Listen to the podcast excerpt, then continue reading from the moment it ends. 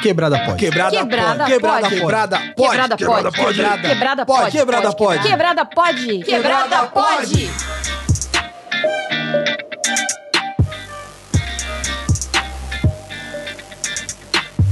Salve quebrada, eu sou o Mussum Live Eu sou a Dani Birita. e está começando mais um Quebrada, Quebrada Pod. Pod. É isso mesmo, sangue bom. E o programa de hoje está é, sensacional, está é, é, é, ficção científica, fantasia, viagem no tempo e a Dani sem saber nada. Então vamos direto para os recados, Dani Birita. O primeiro recado que eu quero dar é que esse é o primeiro episódio como podcast exclusivo do Spotify. Uhul! E eu queria aproveitar esse espaço aqui para falar umas coisas. Fale. Em primeiro lugar, agradecer a galera que acompanha o Quebrada Pod e que possibilitou essa oportunidade de estar entre os podcasts exclusivos do Spotify.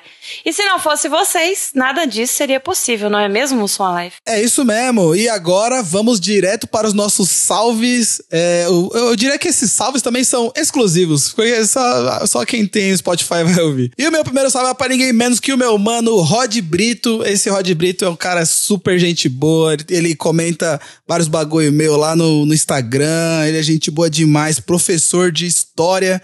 E é um apoiador do Quebrada Pod. Então, toma o seu salve aí, meu mano. Rod Brito, eu mando meu salve pra você também, ele também, mó, mó gente Gente boa. boa demais. Tá sempre comentando minhas coisas também. E eu vou mandar um salve pro Edson Guidoni, que também é o nosso assinante do nosso apoiador, né? É isso mesmo. E se você quer se tornar um apoiador, não fique com vergonha. É só ir lá em apoia.se barra quebrada pod ou então no PicPay, clica em pagar e aí, cri- e aí procura quebrada POD, escolhe seu plano e aí, dependendo do plano que você escolher, você pode receber um salvezinho maravilhoso aqui no começo dos nossos episódios. Ou, dependendo, você pode até participar do nosso grupinho do WhatsApp, que está sensacional, cheio de gente fazendo fofoca e postando fotos da lua. Né, Dani? É isso. Você não vai esquecer, ele nunca mais vai esquecer a lua, gente. Inclusive, eu tô com saudade da lua lá. É, o pessoal nem tá postando mais foto da lua, eu tô ainda nesse hype. Mas, enfim, vamos ao que interessa, porque esse episódio está maravilhoso.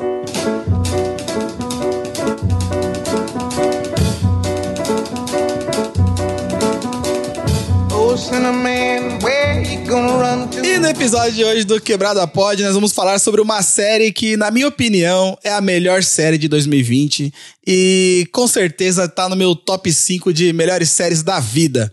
Hoje nós vamos falar de nada mais nada menos do que Lovecraft Country Sangue Bom! Uhul! A Dani falou uhul, nunca assistiu. Oi? E pra isso, eu trouxe um mano aqui que eu sou muito fã, um cara que eu admiro o trabalho demais. É o tipo de criador de conteúdo que eu fico lá dando refresh, só esperando ele postar vídeo novo pra eu assistir. Porque eu assisto os vídeos dele pra saber o que eu vou assistir. É, é muito louco isso, porque a- a- o YouTube fez isso por, por nós agora, que a gente assiste, é, vê o que o cara indicou, pra gente assistir e depois voltar e entender o que ele tá falando. É muito louco isso, eu sou muito fã. O mano que eu trouxe aqui, ele. Eu já considero ele um amigo, meu brother. A gente troca o WhatsApp aí, a gente fica falando de séries no WhatsApp. É um cara que também tá na correria aí criando conteúdo e que recentemente alcançou nada mais, nada menos que 100 mil inscritos no seu canal do YouTube. Eu tenho certeza que ele vai muito longe ainda, porque o cara, ele é muito nerd. Ele, ele, ele, ele fora do YouTube, ele já é muito nerd. Ele tava contando aqui os bagulho que ele trabalha. Ele é muito nerd. Mas, é, e eu acho que isso ajuda ele muito a ir procurar e pesquisar também sobre as paradas que ele curte. Então, seja muito mais que bem-vindo, meu mano Matheus Mendes, caralho! Valeu, obrigado, obrigado, Mussum Live, obrigado, Dani. Muito feliz de estar aqui no podcast de vocês. Como é que você tá, meu mano? Tô me recuperando ainda desse final, né? Foi uma jornada. Foram 10 semanas aí pesquisando, 10 semanas assistindo, 10 semanas sofrendo com aqueles personagens. Tô me recuperando, me recuperando. Então, Matheus, diga pra gente, de que quebrada você é? São Gonçalo, Rio de Janeiro, é um dos maiores municípios do estado, porém também bastante periférico, então tô aí nos corre. É isso mesmo, ele é da quebrada, caralho. Uhul. A gente tem, Ele é da A gente tem que quebrada. fazer um, um selo do, do, pro pessoal que é da quebrada e vai participar. E os ricos também, né? Porque às vezes a gente fala Ah, de que quebrada você é? Os caras falam, ah, Alphaville, eu não sei o quê, Morumbi. Aí vai, Genópolis. Quebrada do Morumbi. Aí é foda. Então a gente tem que fazer um, um selo, é quebrada, e outro, não é quebrada. Mas primeiro. Ah, é aqui quebra- verdade. é- aqui é, É quebrado. quebradíssimo ainda, é, é muito quebrado. Sério? Fica mais quebrado. Se tem a coisa que é, é quebrada. né? Tem praia aí na sua cidade? Tem praia poluída, pra você ver. É, que- é tudo é quebrado. Ah, então é que nem. São Paulo. As praias daqui, as praias daqui não dá pra tomar banho. Então a gente viaja pro município vizinho, que é Niterói, aí a gente vai pras praias de lá. Ah, mas tem. Pelo menos você sente a brisa, o cheirinho. Fala, caramba, eu moro na praia. maravilhoso. É, incrível.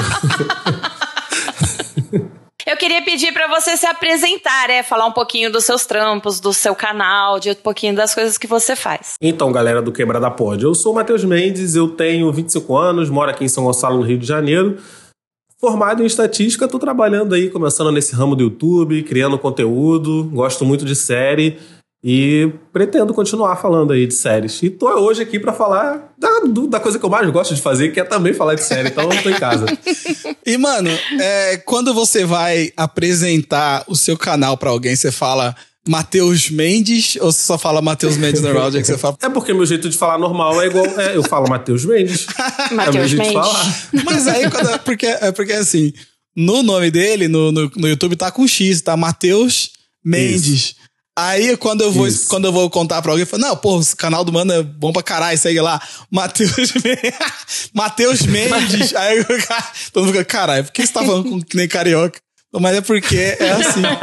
Aí, tá vendo? É isso. É. Matheus o, é o Mendes. nome do canal, é o jeito que eu falo meu nome, mas é o sotaque carioca. É isso mesmo. É Ma- Matheus com TH, né? Matheus Mendes.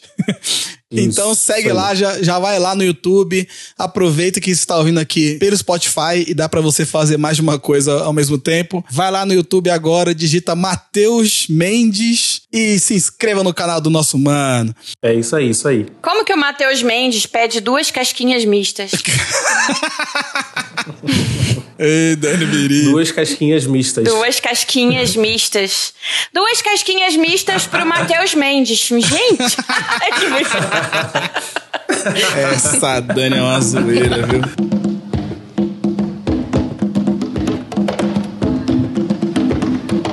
A rat done bit my sister Nell with Whitey on the moon. Her face and arms began. Agora vamos falar de Lovecraft Country, tá? É, eu sei que muita gente que tá ouvindo aqui não assistiu, assim como a Dani. E a Dani tá aqui fazendo, inclusive, essa parte aqui das pessoas que não conhecem Lovecra- Lovecraft Country. E então eu queria pedir pra você, meu mano Matheus, um pequeno review dessa série maravilhosa, é, sem spoiler ou com o mínimo de spoiler possível. Você consegue? É possível? Não, é possível, é possível. Eu posso falar a sinopse da série. A série se passa nos Estados Unidos, em Chicago, nos anos 50.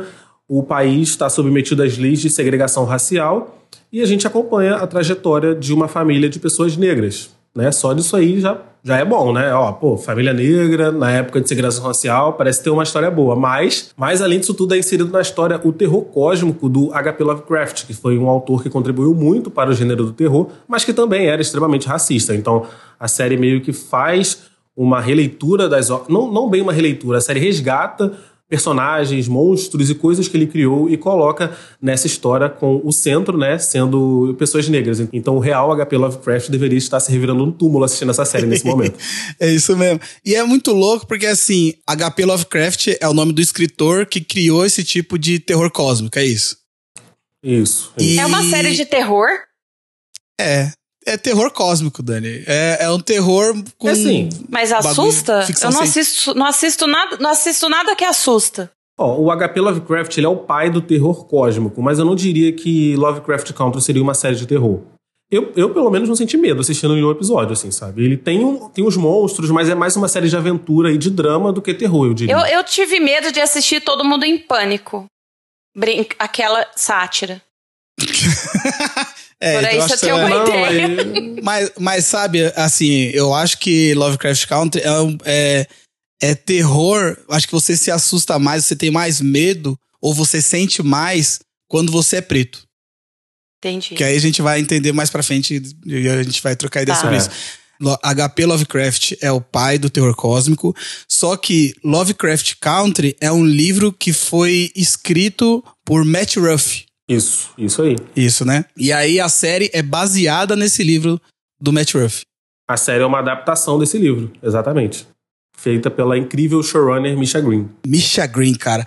Então, eu queria, eu queria, a- a- aproveitando que a gente tá aqui falando na parte sem spoilers, quando eu vi os trailers falando sobre a série, eles davam muito mais ênfase no Jordan Peele e no J.J. Abrams. E aí eu acho que eu nem lembro de ter visto o nome da Misha Green, talvez tinha, mas eu acho que o Jordan Peele já me chamou a atenção. Eu falei, caralho, Jordan Peele e tal. E aí é, eu, queria, eu queria entender porque também sou leigo nessas questões de, de séries e produções audiovisuais. É, o que faz um produtor executivo? Você sabe? Sei não. Porque, tipo, Eu tenho uma ideia do que ele faz, mas assim, exatamente o que um produtor executivo faz, eu realmente não posso dizer. Ele é o cara que tá meio que correndo atrás do, dos contratos, eu imagino. Ele toma conta do dinheiro, ele vê o que, que é possível fazer, o que, que não é possível. Espero não estar falando besteira, mas eu imagino que seja isso. Ah, tá. É, eu, porque, porque isso é uma parada, porque assim, eles é, conseguiram a minha atenção por causa do, do Jordan Peele, só que quem pôs a mão na massa ali, quem fez o bagulho mesmo foi a Misha Green. Misha Green arregaçou, ela escreveu todos os episódios, né? Então, ela eu já tenho mais uma noção do que ela fez, né? Porque, tipo, a showrunner, ela é a mãe da série. Ela decide tudo. Ela decide o rumo que a história vai tomar, ela decide tudo. Ele tá ali, ela tá ali no set para pro que deve é, ela é o faz tudo. Foda. O produtor executivo, eu imagino que seja a pessoa que mais que resolve os aspectos práticos. Ela sabe como é que vai estar a história e ela fala, ah, quero isso. E ele tá lá ajudando. Ah, temos dinheiro, precisamos comprar uma locação, tal lugar, alugar isso, alugar aquilo, tá ali ajudando ela a fazer o corre acontecer. Entendi. Isso eu imagino que seja. Acredito que se, se tá não for, a gente vai saber, porque sempre aparece o pessoal pra corrigir. Isso é muito bom da internet. Que às vezes eu falo, eu falo umas merdas assim só pra ser corrigido e aprender mesmo. Então é isso. Eu- inclusive, eu tava até pesquisando sobre a Misha Green e eu vi que ela escreveu é, dois episódios de uma série que eu amei, mas que infelizmente não foi pra frente, que foi Heroes. Ah, não assisti essa. Nossa, Heroes foi muito. Acho que essa série não é do meu tempo. essa série é meio antiga, não é? Pô, vai se lascar, mano. Que é isso? Não, é de 2010, mas é, mas é, Heroes, Ah, tá, não. Então é do meu tempo. sim. Heroes, Mas eu era adolescente. ainda. aí, ó, Heroes veio logo depois de, de Lost e foi uma das primeiras séries que a gente comentou assim na internet, no Twitter, assim, a galera falando sobre, esperava toda semana e tal. E aí a primeira temporada foi sensacional. Aí a segunda temporada foi mal bosta. Aí, tipo, cagou a série toda, ninguém quis mais assistir. Mas enfim, ela também escreveu episódios de Sons of Anarchy, Spartacus e Helix, que eu nunca ouvi falar, e Underground, que eu também não conheço. Mas enfim, eu, a Misha Green ela é foda, foda pra caralho. Então, conheçam mais sobre Misha Green e também, lógico, dar, dar aqui meus parabéns pro Jordan Peele, que é ouvinte assíduo do Quebrada Pod. Receba esse salve, tá? Depois eu ia Você mandar é uma fã mente no dele Twitter faz lá. tempo, né? Sou, sou fã pra caralho, o cara é foda, o cara é embaçado. E é- sabe o que eu acho da hora no, no Jordan Peele? É que ele começou fazendo humor, né, mano? E aí, quando ele teve. é, a- não sei se ele teve oportunidade ou se ele se destacou fazendo essas paradas com relação a terror e principalmente produções usa, é, com, com pessoas pretas, foi do caralho. Mano, o maluco arregaça, faz um bagulho muito foda. Filmes Corra, o Nós, mano, sensacional, entendeu? É, aquele, aquele da. que também tá no Prime Video dos nazistas, eu não curti muito, não. Achei meio mais ou menos. Que eu esqueci o nome, lembra? Hunter? É Acho que é isso eu Hunter. não assisti. É, acho que é Hunter, tá, na, tá no Prime Video também. Eu não curti muito, não, mas tudo que ele produziu além disso foi foda. Mas enfim, a gente tá aqui pra falar de Lovecraft Country. Eu gosto muito de falar de séries. E eu gostaria de avisar aqui pra vocês que a partir de agora vamos entrar com spoilers. Então, se você não assistiu Lovecraft Country, dá um pause, vai assistir aí os 10 episódios. Assiste, além dos 10 episódios, os 10 vídeos do Matheus Mendes comentando cada episódio e volte aqui para terminar de ouvir esse podcast. Ou então, Se você não liga muito pra spoiler, continua ouvindo, porque nosso papo aqui está maravilhoso. Continua ouvindo que a conversa vai ser bacana. Isso. Agora é com você, Dani Birita. Olha, eu não assisti, mas eu posso perguntar, né? Porque com certeza eu vou assistir. é, qual o seu personagem preferido? Que mais, assim, te impactou? Vixe, que complicado, hein? O que, que tu acha aí, Wilson Live? Eu não sei. Eu acho que eu escolheria a Letitia. Letícia? É. Eu. O, o, o personagem que mais me impactou, assim, foi. Eu acho que o Montrose. Montrose. Porque. Pra mim, ele, ele foi um dos que mais sofreu, tá ligado? Toda a temporada, assim. Por várias situações. Tipo, por ser um, um, um, um cara gay em 1950 e ver o filho. E, e- e meio, meio que conhecer toda essa história de da bruxaria, da, da fantasia, todas essas paradas e tentar é, tirar o filho do meio das, dessa- dessas, dessas paradas e tal que tava acontecendo, tudo que o Atticus estava é, descobrindo. E aí eu acho que ele sofreu demais e o ator é muito bom. Eu É, esqueci o o, nome ator do é ator, mas ele é Ele muito é incrível, foda. incrível, incrível. Eu espero muito que ele ganhe alguns Emmys ano que vem, porque a atuação dele tava, assim, espetacular. No episódio de Tulsa, a cena dele dizendo os nomes das verdadeiras vítimas do massacre foi, assim, foi de cortar o coração. Realmente a atuação dele tá de parabéns. Então, e aí, ô Dani, deixa eu, te- eu- deixa, eu ten- deixa a gente tentar te situar agora, agora já falando com spoilers aqui sobre o que é Lovecraft Country. É a história de um cara que é veterano do exército, certo? Veterano da, da Segunda Guerra, né? Da Guerra da Coreia. Ele. Da Guerra da Coreia, é verdade, da Guerra da Coreia. É, e aí ele é preto, volta para os Estados Unidos depois da guerra. Só que assim, lá na guerra, já começa o bagulho começa. Vixe, aí é foda. Como é que eu vou explicar isso? Já vou contar o bagulho de- da China? Da, da Coreia? Não. Bom, Ah, eu então acho ele que isso nem é volta. tão importante assim pra história principal. Eu acho que você É. pode começar depois que ele voltou da, da guerra. Isso. Ele voltou da guerra e, e aí ele recebeu uma carta do pai dele falando, contando uns bagulho meio estranho e tal. E o pai dele tava. Ele descobriu que o pai dele tava desaparecido. E aí ele vai em busca do pai. Nos Estados Unidos. E aí, em 1950, ele. E tudo isso girando em torno de que ele é um cara negro nos anos 50, onde existe ainda segregação racial e muito racismo. Racismo pra caralho nos Estados Unidos. Tá? E aí ele vai em busca do pai. E aí ele chega nesse lugar onde o pai dele estava sendo mantido prisioneiro.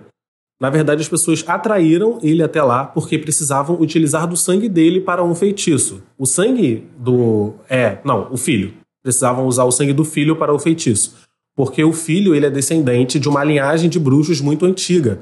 Porque esse senhorzão, né, esse bruxão, ele estuprava a sua escrava e é, o Atticus, né, o personagem principal, ele é descendente dessa escrava, desse cara bem antigo que era um bruxão. Então o sangue dele é valioso, porque ele é um descendente direto desse bruxão lá do passado. Mas, mas o mais legal da série, que eu acho, não é nem o, o lance da magia, é realmente a gente ver como que funcionava os Estados Unidos naquele período, período histórico, sabe? Eles não É. podiam entrar em lanchonetes, eles não podiam. é, eu acho incrível porque uma coisa que eu não sabia, mas foi que a série que inseriu, aqueles negócios do Sundown Town, né? Aquelas cidades que, se você fosse negro, você podia até frequentar durante o dia, mas quando anoitecesse, você tinha que ir embora. Porque se você tivesse É. lá, os moradores da cidade, elas podiam fazer o que, que elas quisessem com você e a polícia não ia fazer nada. Você podia ser morto, você podia, enfim, ser linchado. E é isso. Isso era- isso foi real? Isso foi real. Foi real. E a série, ela resgatou muitas dessas memórias, sabe? Sabe o que é da hora? É que é tipo assim, uma história que normalmente seria contada assim: ah, o pai, o, o filho voltou pra salvar o pai da mão do bruxo.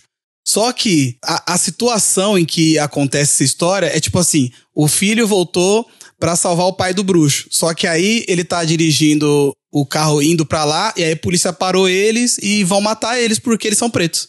Tá ligado? É, é tipo um contexto totalmente. É, uma, é um ponto de vista totalmente diferente é, do que é contado normalmente. É como. É, é bem mais é, realista, apesar de ser extremamente fantasioso a história de ser um bagulho cósmico, os bagulho assim, sabe? Mas é. Eu acho que é. Acho que, acho que é muito assim. E, e tem uma. E é um bagulho muito louco, porque no primeiro episódio Tem uma cena em que, como o Matheus estava falando, que tinha cidades nos Estados Unidos que depois que o pôr do, depois do pôr do sol era liberado matar preto. Tá ligado? Era basicamente isso. Tipo, se, se, se você fosse uma pessoa preta andando na rua e tivesse já escurecido, os caras te pegavam, te batiam, te enforcavam, te matavam e tal. E aí no primeiro episódio tem uma cena que eles estão. Eles precisam atravessar essa cidade. Aí a polícia, o policial para eles. E aí o policial fala: Ó, falta, sei lá, sete minutos pro pôr do sol. Aí os caras falam: Não, tá bom, a gente vai conseguir sair da, da, da cidade, pode deixar. Eu falo, tá bom. Aí é, eles, eles, eles entram no carro e aí tentam sair da cidade, só que tem o limite de velocidade e o policial tá indo atrás deles. Então, tipo, se eles passarem o limite de, de velocidade, o policial para eles. Então, é uma é uma é uma fuga a 20 por hora, sei lá, 40 km por hora. E é muito tenso isso, porque você fica lá, caralho, pisa nesse acelerador, mas você não pode também desejar isso, porque senão eles vão ser parados. Foi a cena de perseguição mais lenta que eu já vi na minha história, e mesmo assim a mais tensa de todas, porque é, Sim. A, a série te deixa tenso. No final das contas, a polícia para eles, pegam eles, levam eles pro mato, e aí, tipo, você tá. Você vê e aí você fala, caralho, eles vão morrer, mano. Você fica tenso porque eles correm o risco de vida ali na mão dos policiais. E aí, nesse momento, entra monstros é, da, da, da, fantasia, entram os monstros que, que comem as pessoas e tal. E aí você fica aliviado porque te, entrou monstro no filme. É tipo isso, é. Sabe, é uma história de terror com monstros, só que o monstro de verdade, o que te coloca medo, não é o, o monstro. O que te deixa com medo na história é o racismo e não o monstro lá, o, o bicho cheio de dente, entendeu? E outra coisa também legal é que tem muitas referências com coisas que realmente aconteceram, né? Tipo, tem fotos, né? não são frases, mas são textos lidos, músicas, é, poemas, muita coisa. discursos. Isso. Muito, tem realmente muita, muita referência assim de pessoas pretas que foram importantes. Pessoas pretas que deixaram alguma coisa, sabe? Eles colocam isso. assim na série. Acho muito legal oh, E esses monstros, não, esses monstros atacavam todos. Todos, isso, todos. Machucava Sim. mesmo. Mas matava, matava. Né? Tá, todo mundo tava lá, tava é. pela, no caminho do monstro, o monstro matava. Não tinha isso não. Mas na hora que o monstro chegou foi um alívio, é alívio. porque uhum. os caras lá, os pretos, estavam quase morrendo. Então, na confusão, o pessoal conseguiu correr. Então, foi meio que isso. E você consegue lembrar, é, não do, do texto em si, mas de algumas, alguns poemas, alguma coisa que aconteceu, que foi citada no, no na série? Ah, eu lembro que no episódio Mateus. passado teve o discurso da Naomi Wadler na Marcha pelas Nossas Vidas foi tocado na série, né? Esse discurso que ela estava falando contra a violência policial nos Estados Unidos e falando contra o o, uso, ela estava discursando contra as armas de fogo no país, porque ela dizia Sim. que muitos pretos, muitas mulheres pretas, inclusive, morriam vítimas de armas de fogo. Então, e ela só tinha 11 anos quando ela deu esse discurso. Então, assim, cada episódio tem um. Cada episódio é. tem um. O que me veio na cabeça agora foi esse, porque foi mais recente. É. Mas. Eu acho que o. Eu acho que o que me marcou mais foi o, o Iris on the Moon. Que foi um bagulho muito foda. Que é, é um texto, Dani. É um. Não, sei, eu não sei se é um texto, se é um. É um, um, é um stand-up, é, um, é um discurso. É um debate, né? É um debate, eu acho. Isso. Em que o cara fala sobre os brancos estarem indo na, pra lua, né? Porque nos Estados Unidos teve essa parada que, tipo, foi super divulgado, o mundo inteiro falou sobre, do, dos homens brancos, do, dos homens irem uhum. pra lua e tal. E, e ele faz, ele tenta fazer uma, levantar uma discussão que todo mundo nos Estados Unidos estava discutindo esse assunto das pessoas irem para a Lua, mas ninguém estava preocupado com as pessoas pretas, as pessoas pobres que estavam sem água, sem saneamento básico. Então eles falam assim: então, tipo, ele fala assim: ah, aqui no meu bairro não tem, não tem saneamento básico, mas o homem branco tá indo pra lua. Entendeu? Tipo, é ele, ele, faz esses paralelos de, de, de pobreza e também com o investimento do governo em levar o homem pra lua. E aí a gente se dá conta desse bagulho também, porque foi, foi uma parada que até então eu nunca tinha pensado nisso, sabe? houve toda essa propaganda de tipo, ah, os Estados Unidos é foda, tá levando o homem pra lua. Mas também, mano, os pobres estavam se fudendo do mesmo jeito. É a mesma coisa que é, acontece hoje em dia, sabe? E, e aí isso abriu até minha cabeça pra umas paradas que eu vejo no, meu cotidiano, sabe? A gente vê por exemplo, nas nossas cidades, os centros das nossas cidades, os bairros ricos são extremamente ricos, tem é, vários bagulho foda e todo mundo gosta de se gabar disso, mas a periferia tá todo mundo fudido, então todo mundo sem água e todo mundo é, é, votando em, principalmente aqui em São Paulo, votando no Dória, que é um puta ricão, é foda pra caralho, tem dinheiro e, e, e, e São, e Paulista tem muito disso de, de querer se gabar, de, de ser rico, mas também tem. Mas é o lugar que tem mais tem pobre também, sabe? A gente se fode pra caralho. Enfim, aí eu comecei a pensar nesses bagulho. Mas enfim, a gente tá falando de Love Ou seja, eles estavam falando de um problema de lá que na verdade é um problema mundial que faz parte do nosso dia a dia. Sim. É, Em outras o- palavras. ele é um, é um poema, na verdade. Me corrigi que eu falei que era um debate, mas é um poema. O poema ele critica justamente isso, assim, o dinheiro que o governo gastou na corrida espacial nos anos 70, sendo que a população negra do país estava completamente marginalizada. Tem uma foto americana muito famosa que é deles falando do American Dream, o sonho americano. E aí tem um outdoor enorme que, tipo, é uma família branca de margarina super feliz no carro, rindo. E na frente desse outdoor tem uma fila de pessoas negras esperando para entrar no ônibus. Então, assim, essa América maravilhosa que os Estados Unidos está tentando vender nos anos 70, né, que é o país que chegou à Lua, para quem é esse país maravilhoso? Quem são as pessoas que estão desfrutando desse país, desse, desse sonho americano?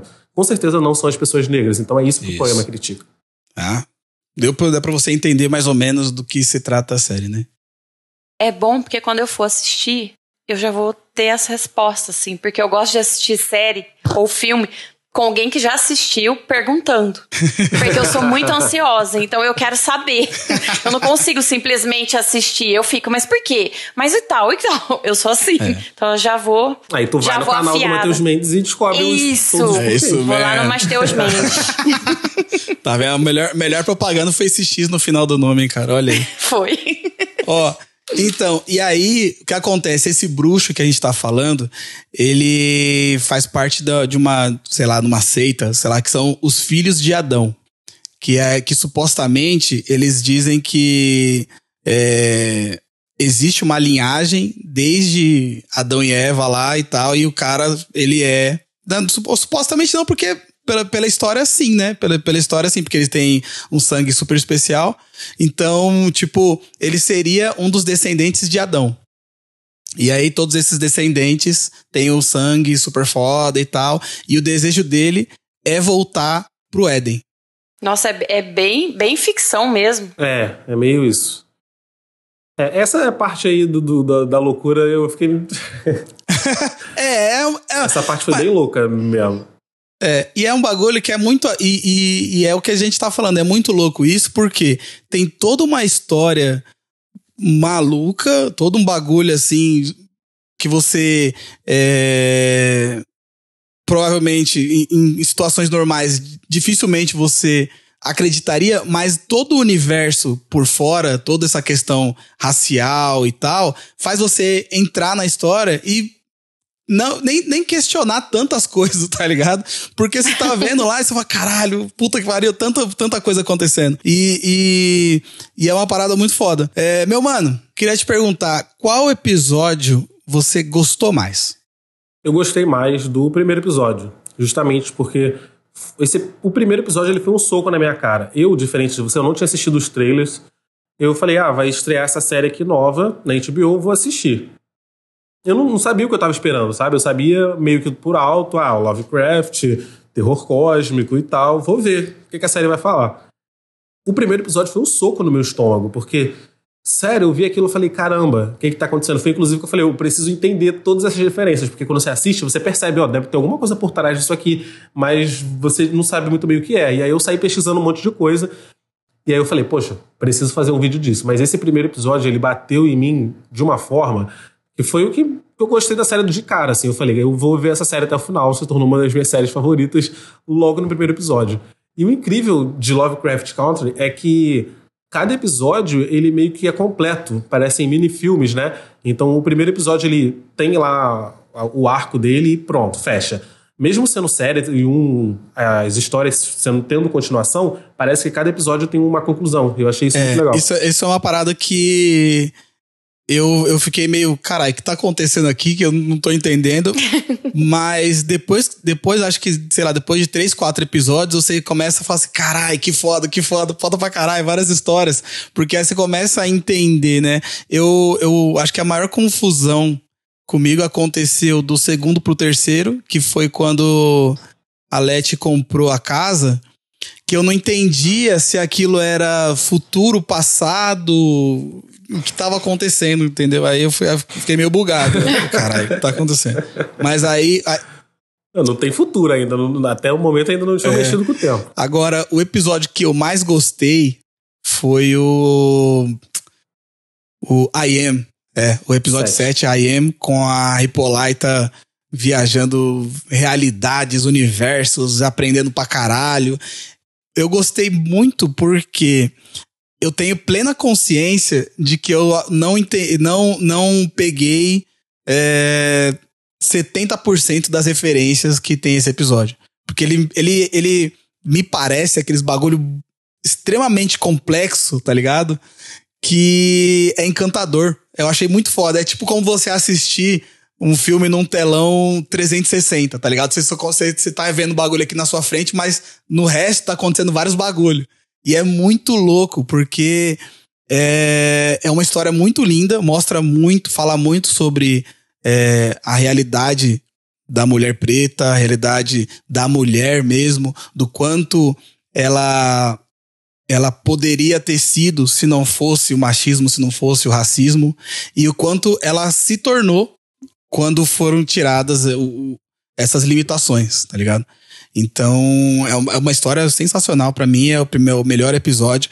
E eu, e eu acho que depois do episódio 6, só tem episódios que você fala assim, caralho, esse é mais foda, caralho, esse é mais foda, caralho, é foda. Não, é, O 6 também é foda pra caramba, pô. O 6 é o da Guerra Então, da Coreia. É sensacional. Então, esse episódio eu também assisti e falei, caraca, que foda. Por quê? Porque até o episódio 5 a gente tá muito focado em racismo com preto. Em- na- no que o preto sofre. Isso. E aí, o episódio 6, ele se passa no passado, mas lá na Coreia. E aí a gente tem uma, um, uma, um outro ponto de vista, porque a gente enxerga o Atticus até então como o mocinho da, da, da, da história. E aí, quando a gente Sim. vê as paradas que ele. Quando a gente vê os crimes que ele cometeu na Coreia, as pessoas que ele matou, que ele torturou, a gente fala assim, ih, caralho, o maluco não é essa, essa belezura toda, não, mano. O maluco é cuzão também. E aí a É. gente começa a entender, e a gente começa, a gente tira essa de, de tipo, ah, se é, se, é o, se é o mocinho, ele é um heróizão e só fez coisa boa, tá ligado? É, a série mostra que até a pessoa oprimida, ela pode oprimir em algum momento, né? É isso que mostrou com o Atticus, porque ele tava na guerra, então assim, ele meio que desligou a humanidade, né? Na guerra da Coreia, é- aquilo era o que realmente estava acontecendo. Ah, comunista mata. Tipo, às vezes a pessoa nem era comunista, mas só por talvez ser, talvez ser um espião da Coreia do Norte, estavam matando. Então, mostrou realmente que ele fez todas essas barbaridades, mas que ele tem vários lados, né? Todo ser humano tem várias camadas. Ele, ficou- ah, ele fez monstruosidades, mas ele é uma pessoa ruim? Não acho que seja. Ele fez. Ele é um cara legal. Só que fez coisas ruins na vida. Mesmo fazendo várias monstruosidades, você acha que ele não é? Quando o cara vai pra guerra, acho que a partir do momento que ele se dispõe aí, ele tá disposto a matar e morrer. Sim. Então, se você vai pra guerra e fala assim, bom, você vai ter que matar todo mundo, todo comunista. Você vai lá e mata todo comunista. Ou você morre. É, na verdade, guerra é isso, né? Ou mata ou morre, né? É muito louco porque pensando hoje em dia, a gente fala assim, caralho, matar porque é comunista já é um bagulho nada a ver, né, mano? É tipo, ah, é comunista, vai morrer. Porra, cara, vai tomar um cu, mano, calma. Vamos conversar, porra.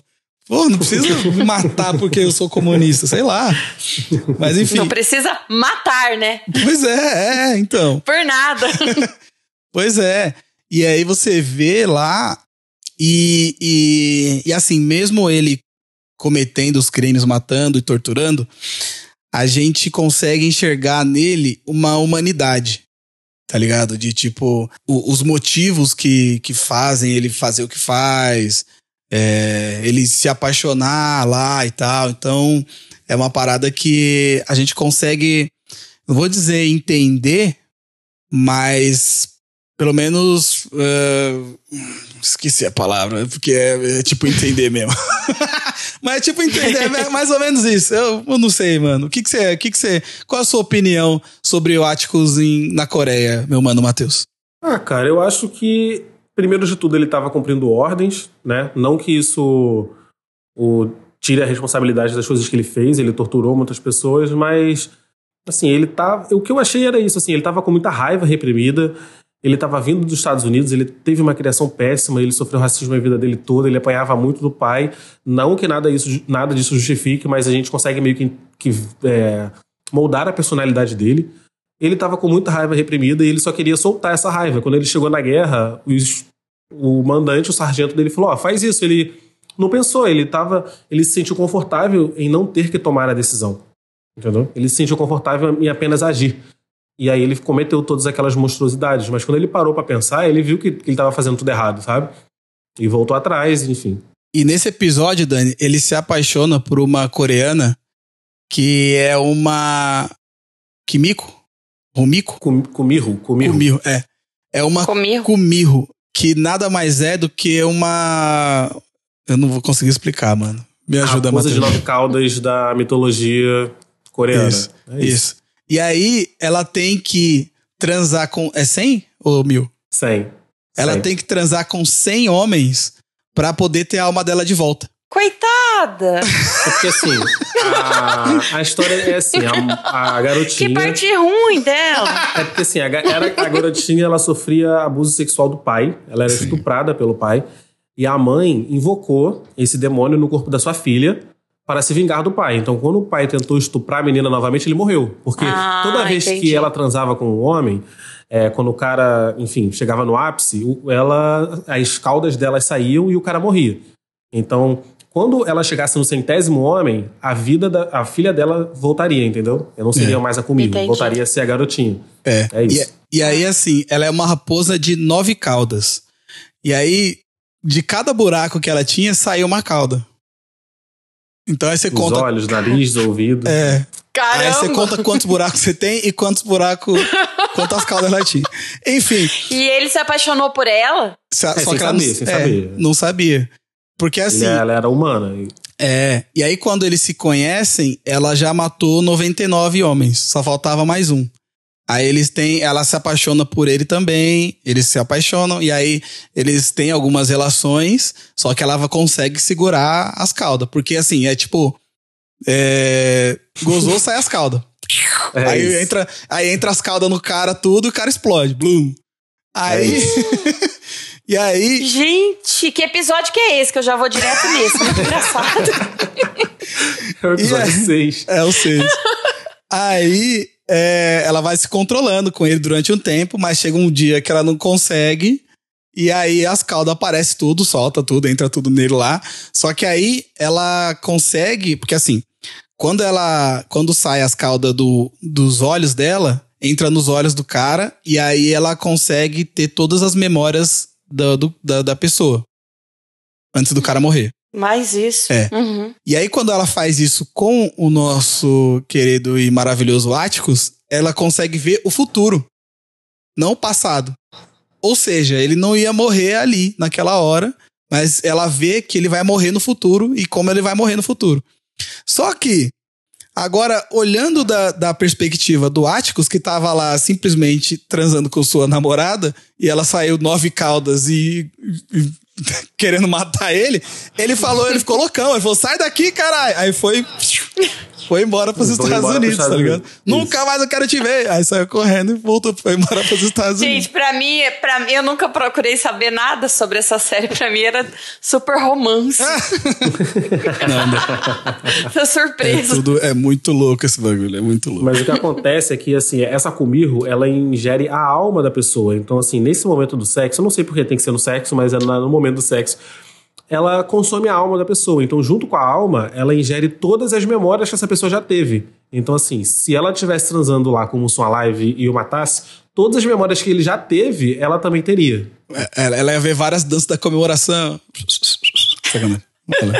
Continua. Só que no caso do Atticus foi diferente. Deve ser, deve ser por causa da entrega que existe, né, na, na relação. Vai saber se é, por isso. pode ser. Mas assim, toda vez que ela, que ela mostra as caudas, a pessoa morre. O parceiro dela morre. O Atticus foi a única pessoa que se salvou. Então, assim, por isso que com ele alguma coisa errada aconteceu aí no meio do caminho, uma interferência da antena, e em vez dela ver as memórias dele, né, o passado, ela acabou vendo o que viria a acontecer com ele, o futuro. Então teve alguns flashes. Então foi por conta disso que ela descobriu o futuro dele. E é feia essas caudas? É bem feinha. É meio peluda, mas não parece É, rabo, estranho, tá ligado? né? Mas é. é foda. Enfim. Mas é, é- é da hora. Eu- e é um bagulho, assim, que eu tava até pensando. Que você perguntou se era de terror. Esse sangue, gente explodindo e tal, conta como terror? Ou é. Ou é. sei lá, gore? É, é porque assim, pra mim terror é uma coisa que é feita para te assustar. Hum. Lovecraft Country não tem esse objetivo, eu acho. Então, assim, tem muito gore, né? Tem muito sangue, tem muita mutilação, tem muitos membros, mas não é uma série que te assusta, eu acho. né? É. Tem um episódio só que assusta, que é o da Dee lá, que é o que tá mais próximo do terror, eu acho. Porque tirando isso, é uma Qual série é mais. esse? Ih, Pra eu ficar preparado? Eu Acho acho que é qual o. número, mas eu acho que é o 8. É o 8. É o 8, é o 8, é o 8. É. Que Esse é o inclu- único episódio que é mais terror, assim. Porque de resto, É. bem tranquilo, sério. Que inclusive é o que a gente vai falar agora. Porque É. a gente falou já sobre o 7, falei que é o 7 que eu gostava mais. Aí a gente voltou pro 6, aí a gente- agora a gente vai falar sobre o episódio 8, que é o Diga Bobo. Bobo. Diga Bobo. Diga, bobo. Diga Bobo. Por quê, Dani? É, é uma história, esse, esse, esse episódio passa em- acontece em torno de uma história real que aconteceu nos Estados Unidos. Que é o assassinato de um garoto, Emmett, Emmett Till. É, Emmett Till. Ele foi fazer uma viagem, ele morava em Chicago, acredito. Se eu estiver falando errado, me corrijam. Mas ele foi fazer uma viagem e aí. Como que foi que ele. que aconteceu o crime, meu mano Matheus? Ele foi morto, linchado e morto por ser. Ele foi acusado de, sei lá, desrespeitar uma mulher branca. E aí, dois homens, né, o mataram. Jogaram o corpo dele no rio. E é isso, ele morreu.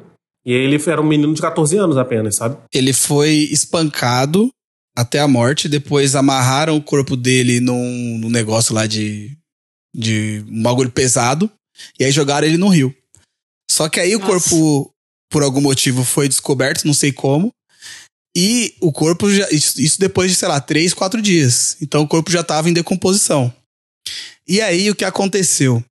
A, em, em entrevista, a mãe, a mãe do, do Emmett, ela disse que com, sei lá, três quarteirões antes de chegar onde o corpo estava, ela já sentia o cheiro de, de podre do corpo, de decomposição. E aí o que, que ela fez? Ela exigiu que o corpo fosse velado num caixão aberto. E aí tem fotos na internet, se você procurar você vai achar e tal.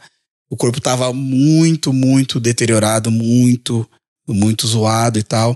E isso comoveu a cidade inteira, sabe? Tipo, na série mesmo, a gente mostra, mostra, não, mostra essa cena, mas mostra uma representação dessa cena com os atores e tal.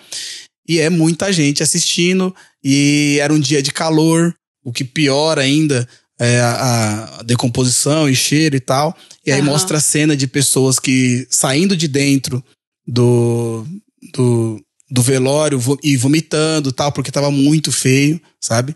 E aí o episódio começa com essa história. Só te corrigindo rapidinho, a galera. O que chocou mesmo a população lá da, do lugar era foi a morte brutal dele. sabe? A morte brutal é que levou todas aquelas pessoas para lá. Depois que elas viram como estava o corpo, elas ficaram mais chocadas ainda.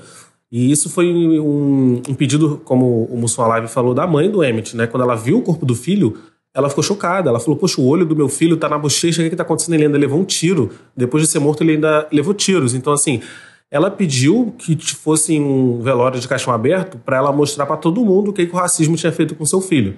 Mas não foi caixão aberto de verdade, foi um tampão de vidro, porque, como ele também falou, tava muito calor, o cheiro tava muito forte, então eles tentavam colocar ali o tampão de vidro, mas mesmo assim, o cheiro tava três quarteirões de distância. Conta pra gente o que, que você achou do episódio o 8, esse aí, desse episódio, meu mano. A partir do momento que essa história se desenrola. Não, esse episódio é incrível, né? Eu acho que esse personagem do Emmett Till, ele já tinha sido inserido na série lá no episódio 3, como um amigo da Dee. E a gente, assim, já, é, a série vinha mostrando uma pequenas cenas dele, a gente já sabia qual seria o fim trágico, né? Tem até uma cena deles comentando, ah, quando que o Bobo volta? Bobo é o apelido do Emmett. Aí o pessoal, ah, tô com saudade, ele deve voltar logo. E a gente que estava assistindo, a gente sabia que ele nunca voltaria, porque aquela foi a viagem onde ele morreu.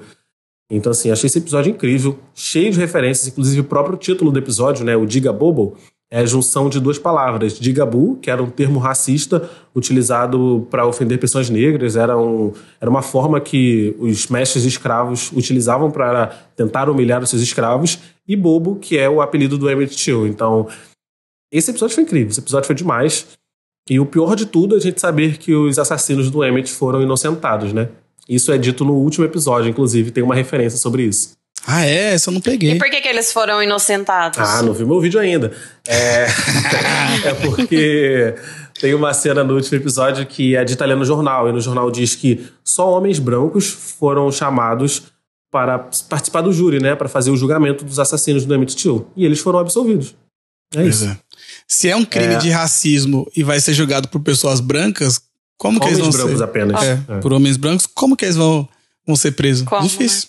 É, não vai Alguns ser. meses depois, inclusive, quatro ou cinco meses depois, uma revista americana chamada Look, ela chamou esses, essas pessoas, né? Eles eram réus, que agora já estavam inocentados, foram absolvidos, e deu dinheiro para eles, deu 4 mil dólares para eles revelarem o que, que realmente aconteceu naquele dia. E aí eles admitiram o crime para a revista. Só que como eles já tinham sido julgados, eles não poderiam mais ser presos, porque já foi o julgamento, eles já estavam safe, sabe? Por isso que eles admitiram o crime. Então, assim, isso revoltou ainda mais as pessoas, porque, cara, eles cometeram o crime, todo mundo já sabia, e mesmo assim eles foram absolvidos, e agora eles estão aí falando que realmente cometeram o crime. É.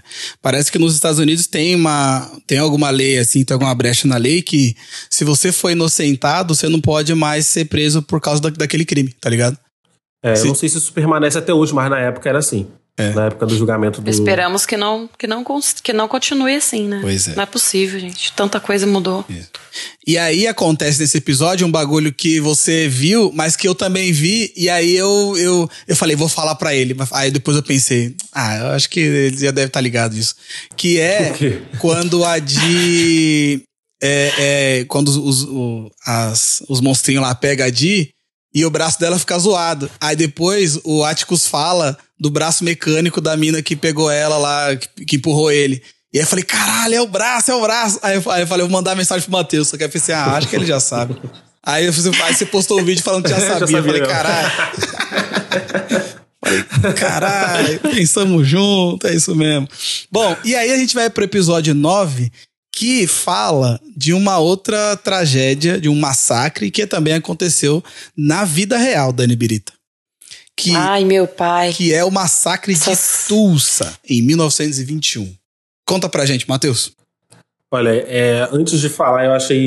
Quero, assim, parabenizar a série por trazer essa memória histórica, sabe? Sabe? Porque.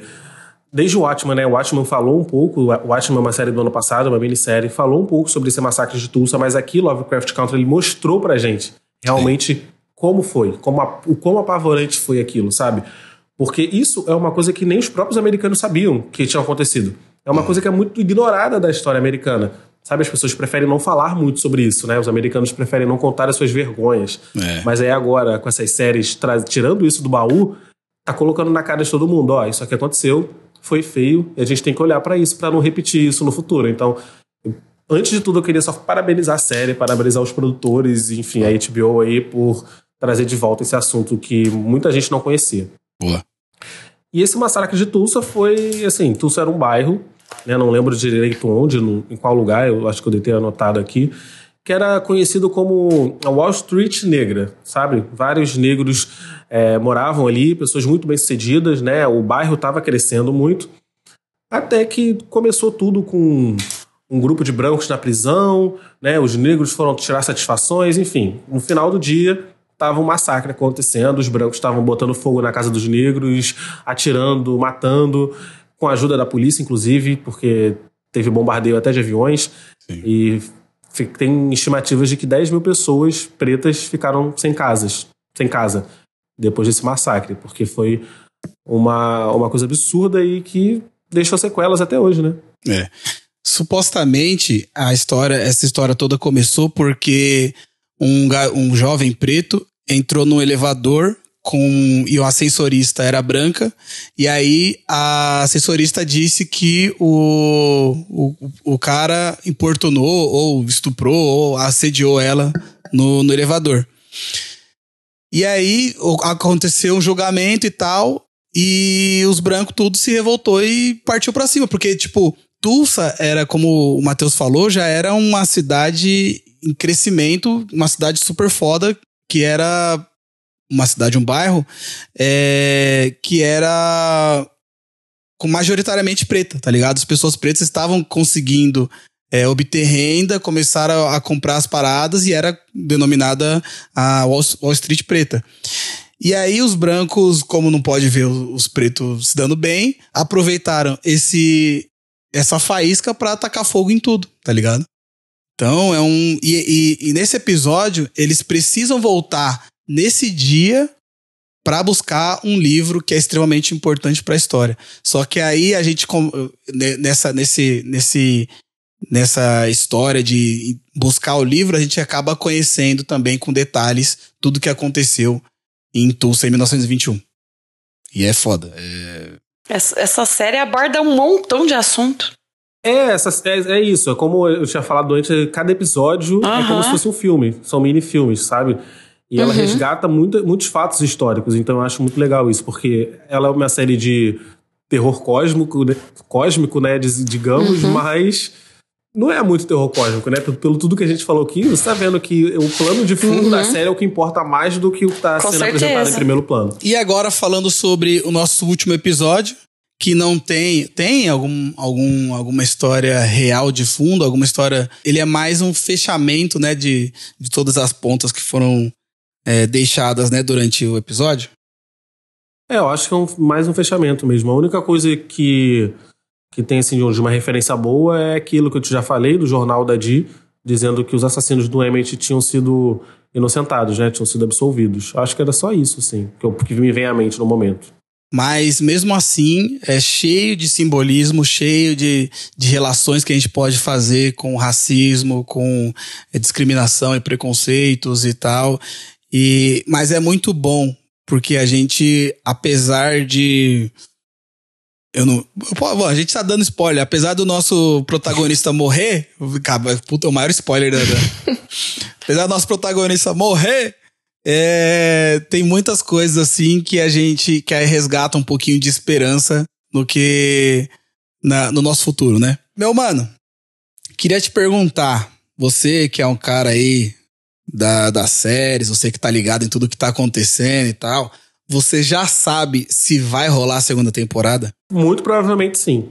A? Misha Green deu uma entrevista pra Rolling Stone dizendo que ela teria até 20 temporadas na cabeça dela, se papai. bobear, mas que ela estava conversando com o pessoal da HBO sobre uma possível renovação. E ela, inclusive, diz que caso a série seja renovada, o Atticus pode aparecer, mesmo morto, porque a gente viu nesse último episódio que tem aquele éter, né? Aquele ambiente lá meio de. meio, meio Wakanda, né? Uhum. Que os ancestrais ficam depois de morto. Sim. Então, pode ser que ele apareça ali. Então, Seria essa série sim. o novo Game of Thrones, que não acaba nunca e chega uma hora que acaba? Não, e todo não, mundo é. para o mundo pra assistir? Não vai Não. ser, infelizmente. Mas é boa, tem qualidade. É. Podia, né? E Eu não acho que a gente vai ver outro. Eu, pelo menos, não acho que a gente vai ver outro. Outro fenômeno como Game of Thrones foi, não. Ah, pelo mano. menos não em muito tempo.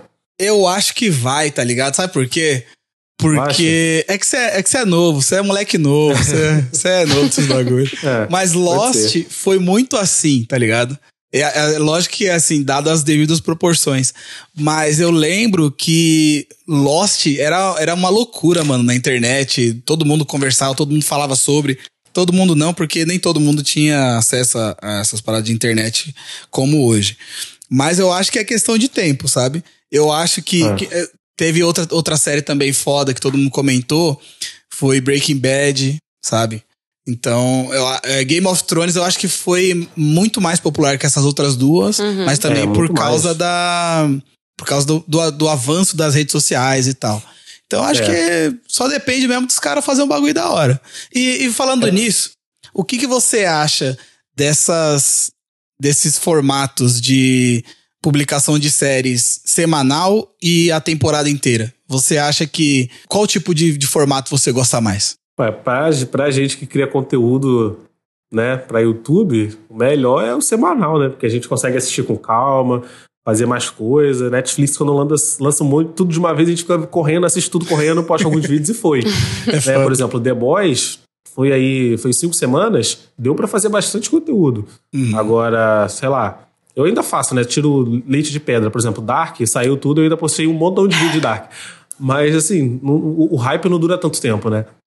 Mas acho, assim, semanal acho melhor pra quem cria conteúdo. Mas, como telespectador, É. eu digo que tudo de uma vez.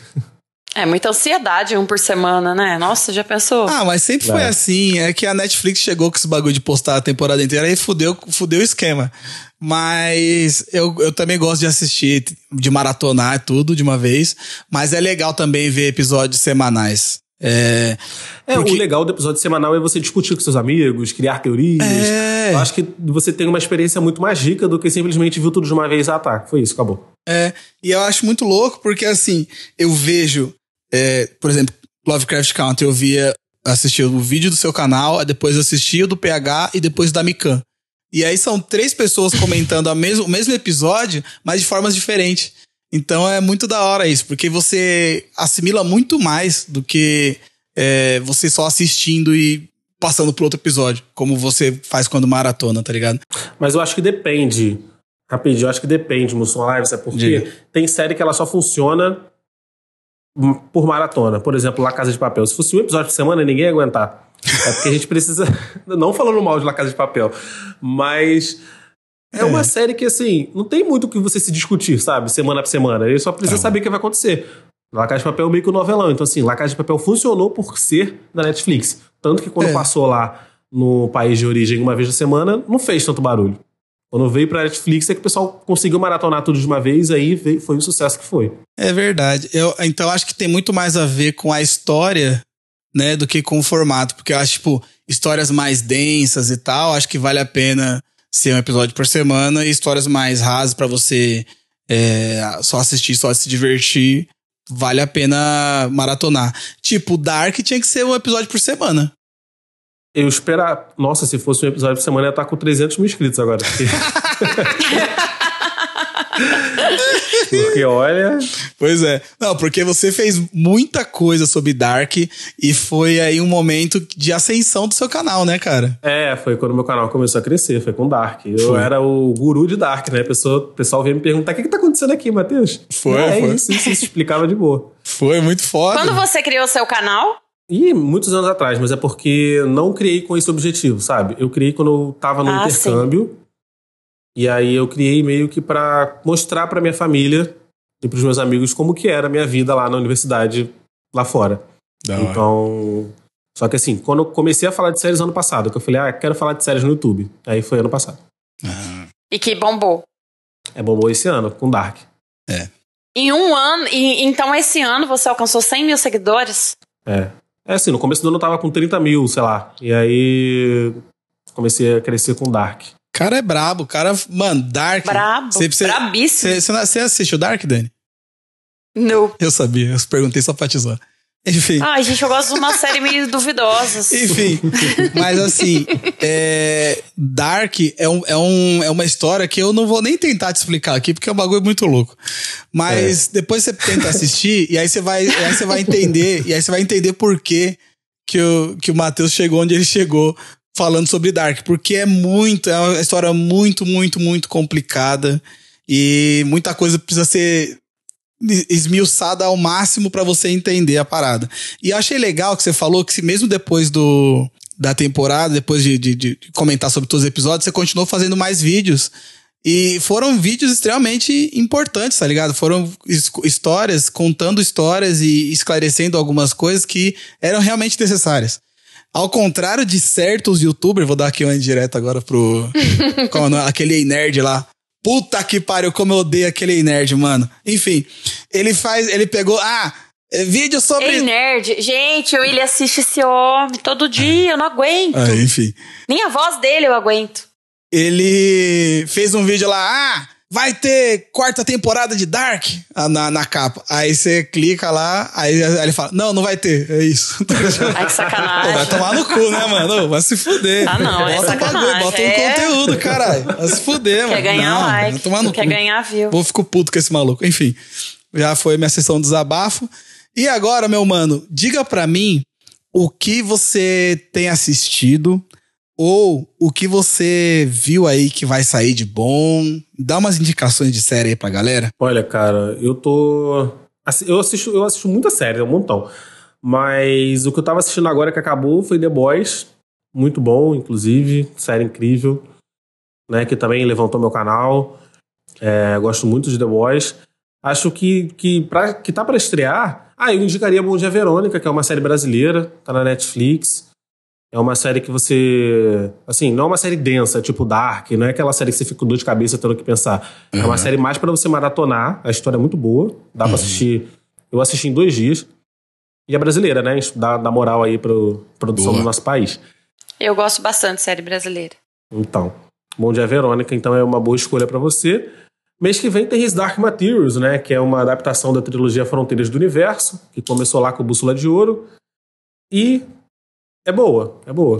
Indico, mas já tá na segunda temporada, então pra quem É. for acompanhar vai ter que começar na primeira. His Dark Materials eu assisti. É, é, é boa. É aquilo mesmo. É, bem, é bem isso que você falou, é boa, é boa. Não é tipo, ah, foda pra caralho. Mas é. não é um Dark é da legal. vida, não é um The Boys, mas é, boa. É, é legal. Então. Enfim. Então é isso, estamos chegando ao final do nosso episódio. Dani Birita, recomende aí duas séries que você assistiu, ou as únicas duas. Vai lá.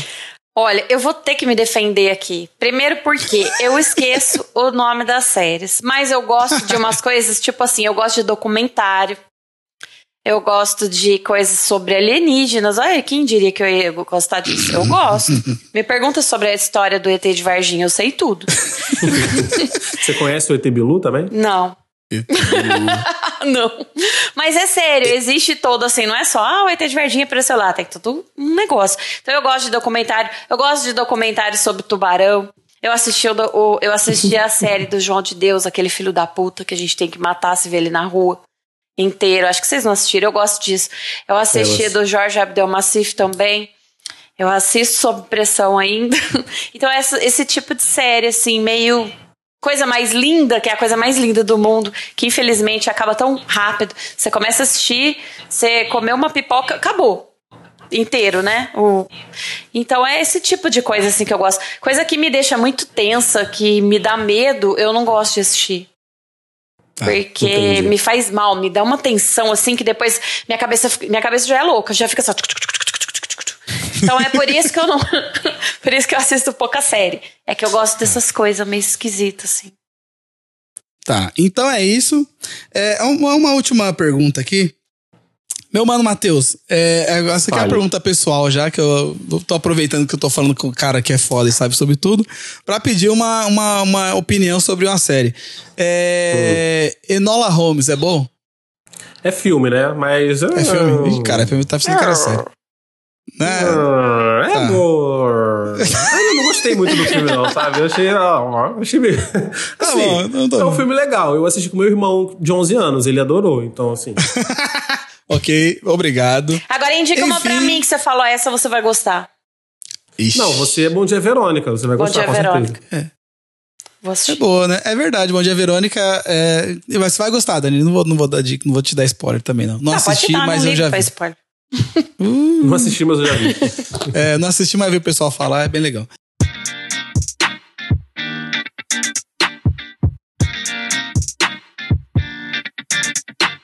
Bom, estamos chegando ao final do nosso querido e maravilhoso episódio do Quebrada Pod, falando especificamente sobre Lovecraft Country, com ninguém menos que o nosso Matheus Mendes, o nosso Matheus Mendes. então, deixe o último recado pra galera, meu mano e vamos que vamos. É isso aí, galera. Assistam Lovecraft Country se vocês não assistiram, uma série incrível. Assistam as minhas reviews para vocês entenderem todas as diferenças da série, que eu fiz um trabalho de pesquisa árduo que boa, cansativo, cansou pra caramba, mas fiquei feliz com o resultado. É isso, se inscrevam lá no meu canal. Tô aqui com meu amigo Mussum Live comentando sempre nos WhatsApps da vida das séries. E vem comentar de série comigo também. Deixa eu só falar minha última, última fala sobre Lovecraft Country, que foi a série que me fez comprar um livro físico, porque o livro é lindo, mano. E aí eu comprei o livro, eu vou ler em, em breve, porque a história também é diferente, né, do, do, é, dizem que muda muita coisa, né? Eu não li o livro também, mas dizem que o final é totalmente diferente. Eu achei em promoção na Amazon, tava tipo, sei lá, 23 conto, eu não sei onde mais tá o link, mas tava muito barato e comprei e vou ler depois e depois eu, vocês me acompanhem nas redes sociais, eu vou falar sobre. Último recado, Dani Birita. Olha, apesar de ser o primeiro, no, primeiro episódio sobre série do, da, da, da vida do Quebrada Pod, e uma série que eu não assisti, eu gostei muito. eu tava até preocupada. É, eu cheguei até a pensar assim: eu não vou participar, porque eu vou ficar assim, boiando. Mas não, achei super produtiva. Achei bem legal. Você fala muito bem. Eu acho que eu já vou me inscrever lá, assistir todos os seus reviews, mesmo não, não assistindo todas as séries. E eu gostei demais. E muito Boa. obrigada por estar até aqui. E olha, nosso primeiro episódio no Spotify. Exclusivo, hein? Spotify, tô me sentindo até importante uh, aqui, super gente. Importante. Pra estrear com vocês. Estreou. Matheus tá comigo em vários rolês aí, mano. Na época do, da ocupação lá do Bruno Galhaço também. Levei meu é. mano Matheus. cara é brabo. É conteúdo, conteúdo de qualidade merece ganhar o mundo. É isso mesmo. É isso mesmo. Você que tá ouvindo, segue Quebrada Pod nas redes sociais. Twitter, Instagram, Quebrada POD. É, se você, se Deus tocou no seu coração aí, ou que você acredita tocou no seu coração e fala assim, pô, os caras é foda fazendo um trampo de qualidade e tal, considere-se apoiar o Quebrada Pod. Você pode ir lá no apoia.se barra quebrada pod ou no PicPay, procura lá quebrada pod, escolhe o plano e aí você pode receber um salve aqui no começo do nosso episódio ou até participar do nosso grupo do WhatsApp. Minhas redes sociais são arroba Live, onde você procurar vai ter. E também, toda quinta-feira, eu tô na telinha da sua TV, cara. na telinha da Band. toda quinta-feira, até eu ser eliminado, eu estou aí na telinha da sua TV, na Band, toda quinta-feira, 11 e meia da noite, participando do reality show Bar Aberto. O reality show de coquetelaria que vai escolher o bartender amador mais foda do Brasil. E eu espero que seja eu. Enfim, tamo junto. Muito obrigado pelo seu play. Compartilhe esse podcast com seus amigos, com seus inimigos. Joga lá no grupo do, do Bolsonaro, joga no grupo do, da sua família. Tamo junto e até o próximo episódio. Sangue bom! É nóis, caralho! Tchau!